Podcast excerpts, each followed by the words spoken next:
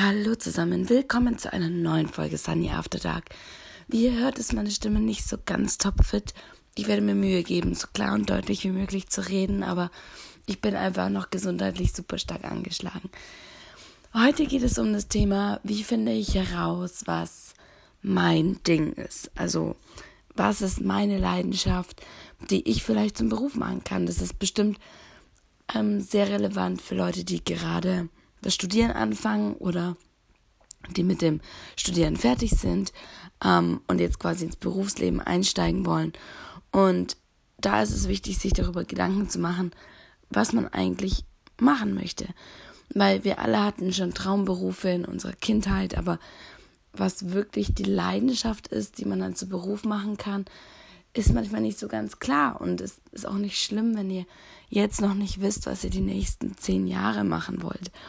Und ähm, ein guter Hinweis darauf, ob es wirklich eine Leidenschaft ist, was ihr gerade machen wollt, ist, dass ihr morgens gerne aufsteht und gerne zur Arbeit geht.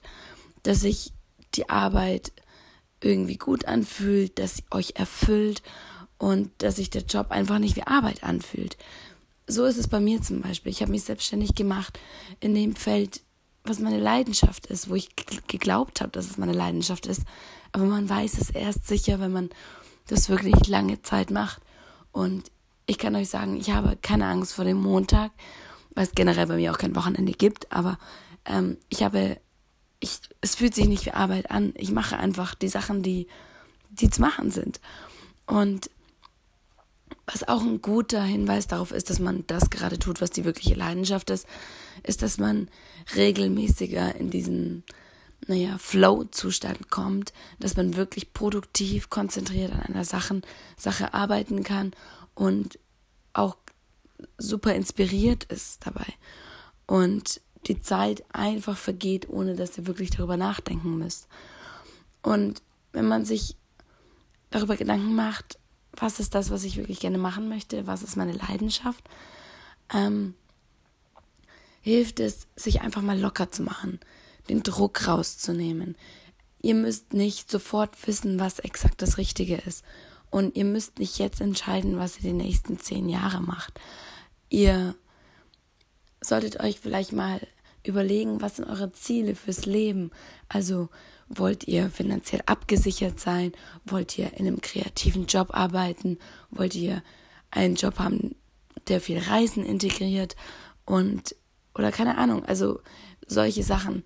Ähm, und daran könnt ihr relativ gut festmachen, in welche Richtung euer Job gehen kann. Oder ihr könnt es zumindest mal eingrenzen.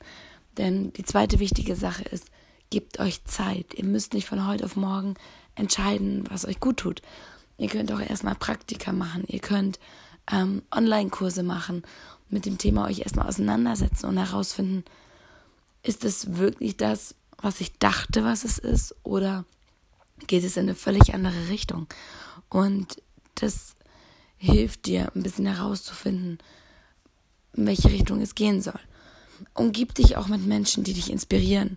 Lies Bücher oder höre Hörbücher oder Podcasts zum Thema Erfolg, Berufung, Persönlichkeitsentwicklung ähm, und versuche so ein bisschen herauszufinden, was ähm, dich inspiriert oder wenn du von Leidenschaften von anderen Personen hörst, ob das das ist, was, wo du dich direkt damit identifizieren kannst.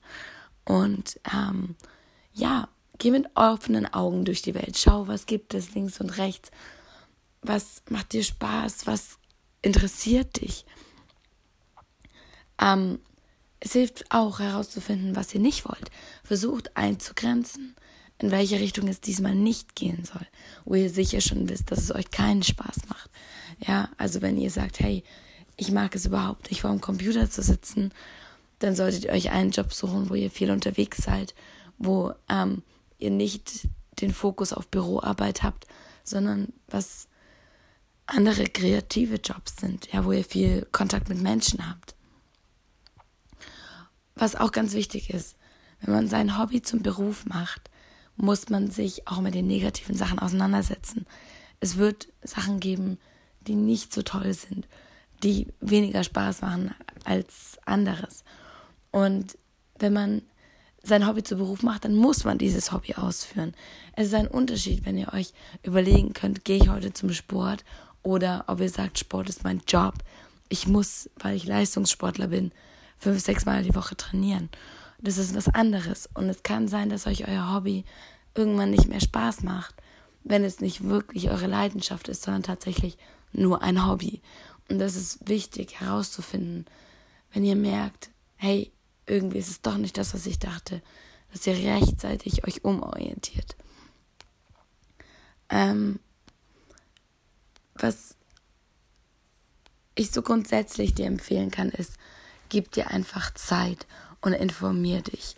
Überleg dir genau, in welche Richtung es gehen soll. Und wenn du gerade schon in einem Job bist und sagst, hey, ich will mich selbstständig machen und meine Leidenschaft zum Beruf machen, fange erstmal Teilzeit an. Stuf deinen aktuellen Job runter auf eine Teilzeitstelle und versuch dir in der anderen Zeit dein Business aufzubauen. Oder behalt erstmal deinen Vollzeitjob und versuch dich selbstständig zu machen.